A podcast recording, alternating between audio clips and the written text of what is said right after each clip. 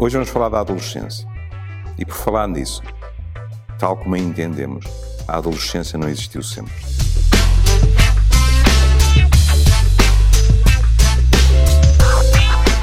Surpreendidos, deixem-me dar-lhes um exemplo. Na velha Roma, a idade legal para o casamento era 14 anos para os rapazes e 12 anos para as raparigas.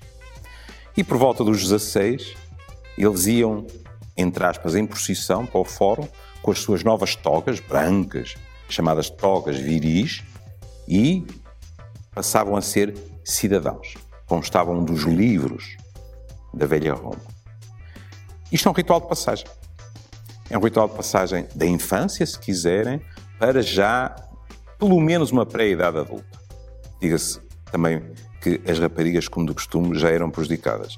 Não havia ritual nenhum para elas. No fundo, a passagem era marcada pelo casamento. Do poder de um homem para o poder de outro homem.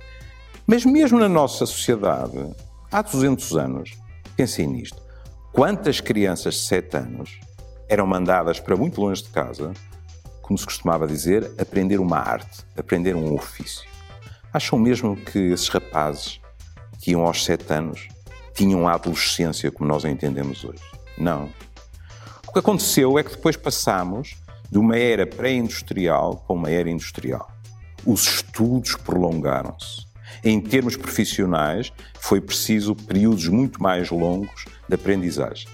Em 1904, Stanley Hall disse que, na realidade, a adolescência era um estádio do nosso desenvolvimento que tinha valor próprio. E acrescentou uma coisa onde eu queria parar dois segundos. Acrescentou que era uma fase de grande perturbação e que eh, suscitava com frequência inúmeros conflitos. Que fique bem claro, com tudo o que já possamos ter visto e ouvido, a maior parte da nossa gente jovem atravessa a adolescência sem problemas de maior. São iguais a nós, não, nem pensar e ainda bem. Nós não queremos que eles se transformem em fotocópias dos pais ou da geração anterior. Mas conflitos, gerações, crises adolescentes, etc., são frases que, para mim, são frases exageradas. E o que é que verdadeiramente caracteriza hoje os períodos adolescentes? Duas coisas acima de tudo. Temos um intervalo de vários anos em que estes jovens são, continuam a ser dependentes das famílias e, ao mesmo tempo, são muito dependentes de uma outra instância social, que é o grupo de pares.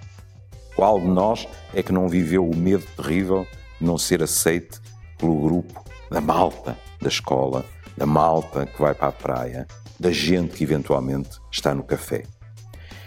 Isto significa que este caminho de uma dependência quase total na infância para, em teoria, a autonomia na idade adulta. Um dia destes falaremos de todas as vicissitudes que enfrentamos hoje em dia nas idades adultas. Mas, enfim, este caminho, como é evidente, tem as suas curvas e contracurvas e a estrada tem lombas. Não são tudo facilidades. Até porque as perguntas fundamentais continuam a ser as mesmas. Quem sou? De onde venho? Para onde vou? O meu colega Mário Cordeiro costuma dizer, eu estou de acordo, nós somos gestores dos nossos filhos, não somos donos deles. Portanto, temos a obrigação de dar dois passos atrás, estar disponíveis, mas deixá-los viver as suas vidas. Que têm dificuldades. De algumas delas falaremos para a semana. Fiquem bem.